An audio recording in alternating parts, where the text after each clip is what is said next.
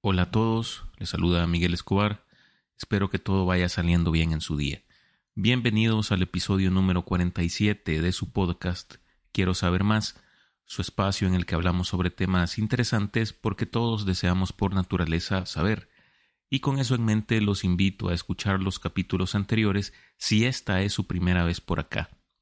En este episodio vamos a hablar y a reflexionar un poco sobre la justicia Seguro todos tenemos una idea sobre qué es la justicia o sobre lo que no es, pero vamos a tomar como punto de partida la conceptualización de la justicia que presenta Platón en su libro La República.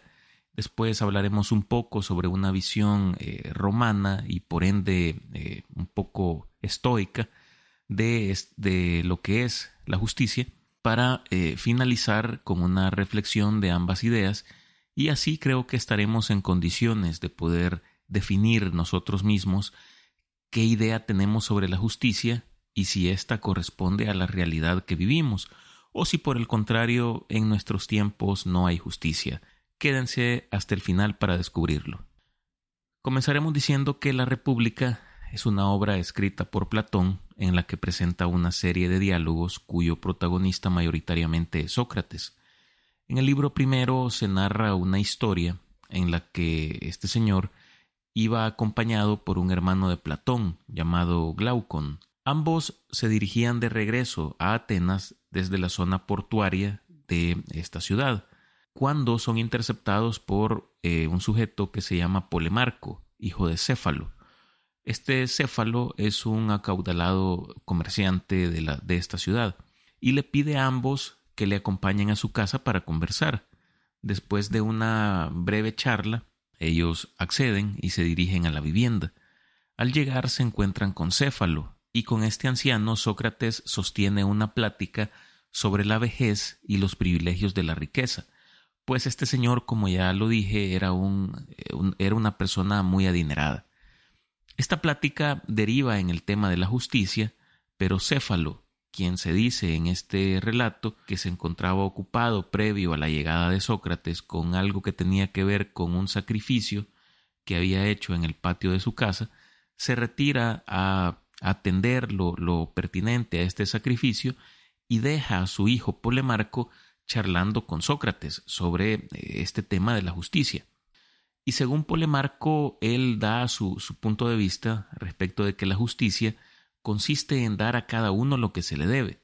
Por ejemplo, hacer bien a los amigos y mal a los enemigos. Pero Sócrates increpa a Polemarco cuestionándole si entiende que a veces los que parecen buenos amigos no lo son en realidad, y los que no lo parecen sí lo son. Asimismo que esto eh, sucede de la misma manera con los enemigos. Continúa el diálogo entre ambos, aplicando el método socrático de diálogo, y arriban a la idea de que es amigo el que parece y es realmente bueno, y que el que lo parece y no lo es es amigo en apariencia, pero no en realidad. Lo mismo hay que decir acerca del enemigo, y que en este sentido es justo el hacer bien al amigo que es bueno y mal al enemigo que es malo. Pero en estos diálogos eh, se hace muy evidente que las ideas eh, son susceptibles de cambio o modificación, porque éstas se van complementando según se va madurando el diálogo. Y es que para finalizar esta charla específicamente con Polemarco, Sócrates le hace ver que en aplicación del principio de contradicción, así como el fuego no puede enfriar las cosas, sino por el contrario calentarlas, pues es su característica propia, así el hombre bueno no puede aspirar a hacer daño a otras personas aunque se trate de sus enemigos, pues el hacer mal a otros no es propio de un hombre bueno. Por lo tanto, no podemos decir que la justicia sea dar a cada uno lo que se le debe, porque al ejecutarla pondríamos a esta figura del hombre bueno en el papel de tener que hacer eventualmente algo malo.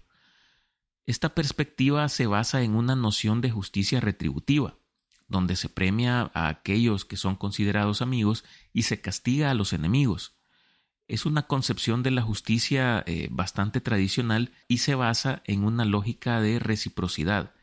Sin embargo, Sócrates eh, cuestiona esta idea y la lleva a un nivel más profundo de análisis. Argumenta que la justicia no puede limitarse a una simple cuestión de trato entre amigos y enemigos, sino que debe buscar el bien común y contribuir al orden y armonía de la sociedad en su conjunto.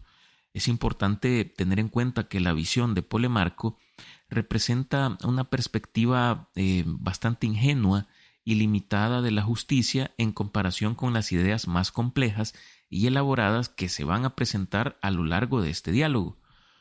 Después de esto, interviene otro sujeto, que es Trasímaco. Qué raro estos nombres, ¿verdad? Pero bueno, de forma un poco violenta, Trasímaco comienza a cuestionar a Sócrates sobre la conversación que estaba teniendo con Polemarco y la conclusión a la que habían arribado, burlándose de ésta y criticando a Sócrates sobre sus métodos. Pero, para continuar con nuestra exposición, vamos a omitir toda esa mentada de madre que Trasímaco le da a Sócrates y nos vamos directamente a su discurso sobre su propia idea de justicia. Trasímaco sostiene que la justicia no es más que el interés del más fuerte. Según su argumento, las leyes y los conceptos de justicia son establecidos por aquellos que tienen el poder y las utilizan para beneficiarse a sí mismos. Trasímaco literalmente refiere que cada gobierno establece las leyes según su conveniencia, la democracia leyes democráticas, la tiranía leyes tiránicas. Al establecerlas muestran los que mandan que es justo para los gobernados lo que a ellos conviene y al que se sale de esto lo castigan como violador de las leyes y de la justicia. Tal es, mi buen amigo, lo que digo que en todas las ciudades es idénticamente justo, y es lo conveniente para el gobierno constituido. Y este es, según creo, el que tiene el poder, de modo que para todo hombre que discurre bien, lo justo es lo mismo que en todas partes, es decir, la conveniencia del más fuerte. En otras palabras, considera que la justicia es una construcción de la clase dominante que busca no solo proteger, sino perpetuar su propia posición privilegiada. Expone que las personas actúan según su propio interés y buscan obtener ventajas y poder. En ese sentido, la justicia no es más que una fachada que oculta las verdaderas motivaciones de las acciones humanas. En su opinión, aquellos que son capaces de imponer su voluntad y obtener beneficios personales son los que realmente tienen éxito en el juego de la vida, aunque sus acciones puedan considerarse injustas desde una perspectiva ética. La visión de Trasímaco sobre la justicia es profundamente cínica y se opone a las concepciones tradicionales de la ética y la moral. Sin embargo, a lo largo del diálogo, Sócrates y otros personajes presentan argumentos en contra de esta postura cuestionando las premisas y las implicaciones de la visión de Trasímaco y buscando una definición más amplia y objetiva de la justicia. Sócrates cuestiona el supuesto de que el interés del más fuerte siempre prevalece, argumentando que incluso los gobernantes pueden cometer errores y que su interés personal no siempre coincide con lo que es justo. Sugiere que la verdadera justicia debe basarse en principios éticos y no simplemente en el poder y el interés propio. Sócrates plantea la idea de que la justicia es una virtud y como tal tiene un valor intrínseco más allá de cualquier beneficio material. Argumenta que la justicia implica vivir una vida virtuosa y armoniosa, y que buscar el bien común es más valioso que simplemente buscar el propio interés. Asimismo cuestiona las consecuencias de la injusticia. Argumenta que los actos injustos pueden generar conflictos y desórdenes en la sociedad lo que no es beneficioso para nadie a largo plazo. Sócrates sugiere que la justicia es esencial para el funcionamiento armonioso de la comunidad y para el bienestar de todos sus miembros. Como vemos, las ideas aportadas de estos diálogos sobre la justicia nos ayudan a razonar y descartar aquellos conceptos que nos podemos formular amparados en ideas que escuchamos de otras personas, pero que no están apegados a lo que en verdad es la justicia. Principalmente la primera de estas ideas me recuerda a un pensamiento que leí en el libro eh, Vigilar y Castigar de Michel Foucault en cuanto a la función de los verdugos al ejecutar las sentencias de muerte en la época medieval. Puesto que a ellos les correspondía a veces eh, replicar los homicidios por los cuales eran condenados los criminales. Y si bien es cierto, estos sujetos no eran amigos de estos verdugos, o se presume que no lo eran, imagínense cómo es esto de tener que cortarle la cabeza, quemar o hacerle una serie de atrocidades a otra persona en cumplimiento de una sentencia. Nos preguntamos, ¿es eso justo? ¿O es que la condena se convierte en otro mal que se suma al mal del delito?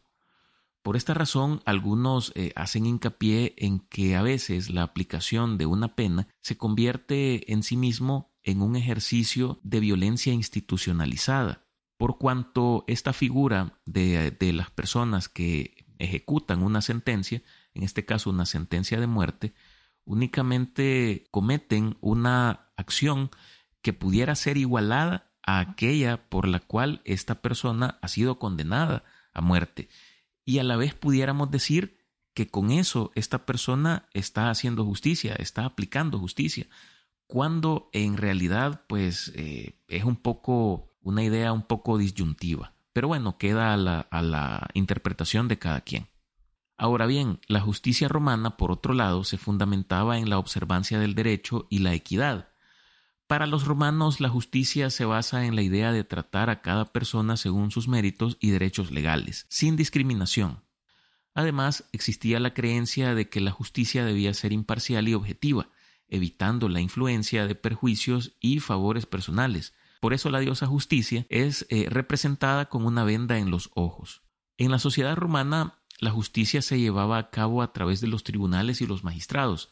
La figura del juez tenía un papel central en la administración eh, de la justicia, ya que era responsable de escuchar los casos, recopilar las pruebas y tomar decisiones basadas en el derecho romano. Los juicios eran públicos y se basaban en la presentación de argumentos y pruebas por parte de los sujetos involucrados. En cuanto a las leyes, los romanos consideraban que éstas debían ser claras, accesibles y aplicables a todos los ciudadanos, la ley romana se basaba en la idea de que todos los individuos estaban sujetos a ella y debían respetarla. Además, se buscaba que las leyes fueran eh, consistentes y que existiera un trato equitativo en situaciones similares. La justicia romana se caracterizaba por la compensación y reparación del daño. Cuando se cometía una injusticia o se causaba un perjuicio, la parte afectada podía buscar una compensación o reparación a través del sistema judicial, esto incluía la restitución de bienes, el pago de una indemnización o la imposición de una pena proporcional al delito cometido. Los romanos también valoraban la idea de que la justicia debía tener una finalidad educativa y correctiva. No solo se trata de castigar a los infractores, sino de reformarlos y enseñarles una lección para que no vuelvan a cometer injusticias en el futuro. Asimismo, se creía en la importancia de la prevención de delitos a través de una aplicación efectiva de la justicia y la promoción de la virtud personal. Y es que se espera que los individuos actúen de manera justa en sus relaciones cotidianas, respetando los derechos de los demás y cumpliendo con obligaciones legales y morales. La justicia individual contribuye a la armonía y a la estabilidad de la sociedad en su conjunto. Marco Aurelio, el emperador romano y filósofo estoico, plasmó sus reflexiones sobre la justicia en su obra Meditaciones. Aunque no dedicó secciones específicas al tema, abordó eh, la justicia en varios pasajes a lo largo de sus escritos. Algunas de sus ideas sobre la justicia se basan en la equidad y el trato justo. Consideraba que la justicia implica tomar decisiones imparciales y tratar a las personas según sus méritos, evitando prejuicios y favoritismos. Asimismo, el respeto por los derechos de los demás. El emperador enfatizaba la necesidad de respetar los derechos y la dignidad de cada individuo. Argumentaba que la justicia requería reconocer la igualdad inherente de todos los seres humanos y actuar con consideración hacia los demás. Sumado a esto, la honestidad y la transparencia. La justicia debía estar acompañada de estos valores. Sostenía que las decisiones y acciones justas debían basarse en la verdad y en la claridad de intenciones. Otra de las nociones del emperador era la de no causar daño a otros. Para el emperador estoico, la justicia también implicaba evitar el daño hacia los demás, exhortaba a actuar de manera ética y considerada, procurando no perjudicar a los demás con nuestras acciones. Tenía también la idea de responsabilidad y rendición de cuentas. Marco Aurelio veía la justicia como una responsabilidad personal y moral. Creía que cada individuo debía asumir la responsabilidad de sus acciones y rendir cuentas por ello, buscando siempre actuar de acuerdo con la justicia. Y por último, tenemos la noción justicia en la función de gobernante. Como emperador, Marco Aurelio reflexionaba sobre su papel como líder y la responsabilidad de gobernar con justicia. Reconocía que su deber era promover el bienestar y la igualdad en la sociedad, y como tal buscaba ser un, gobernante justo y equitativo. Como reflexión final, tenemos que entre griegos y romanos existe una diferencia marcada respecto del concepto de justicia, y es que los griegos, al igual que casi con todos los conceptos de la vida cotidiana, tienden a idealizar demasiado estos conceptos, presentando a veces eh, situaciones en exceso específicas para los conceptos de los que se habla, aun cuando en la vida cotidiana estos tendrían poca o nula trascendencia buscando que todo encaje en el concepto del que se habla sin que exista una contradicción a éste. Creo que esta situación deriva del hecho de que fueron eh, los griegos los primeros en filosofar sobre muchas ideas o conceptos que anteriormente respondían eh, a ideas míticas, y por otro lado hay que tener en cuenta que la aplicación de la teoría de las ideas de Platón, principalmente en sus obras, siendo la República una de estas, conduce eh, a este problema, porque según esta teoría, en el plano de las ideas, al que se puede acceder eh, únicamente por medio de la razón, existiría una forma perfecta de lo que es la justicia, y de la cual nosotros solo percibimos pequeños destellos en la conducta humana, es decir, eh, pequeñas em, características de lo que es la justicia que pudiésemos igualarlos a ciertas conductas que observamos en otras personas o incluso en nosotros mismos. Y por lo tanto, aceptar que en la vida cotidiana existen situaciones que escapan de esta idealización de justicia vendría a contradecir el alcance de esta teoría, aunque ello en realidad tenga más utilidad. Los romanos, por el contrario, ellos fueron más prácticos, retoman una idea de la justicia un poco más utilitaria, conceptualizan a la justicia individual como una manera de virtud en cada ciudadano en su vida en sociedad. Es justo aquel que es virtuoso. Y en cuanto a la justicia colectiva, se le ve como una herramienta para controlar la interacción entre los ciudadanos, dirimir conflictos entre estos y de algún modo educarlos en cuanto a la obediencia que debían tener respecto a la ley, que es el punto de partida que ellos toman para el ideal de justicia.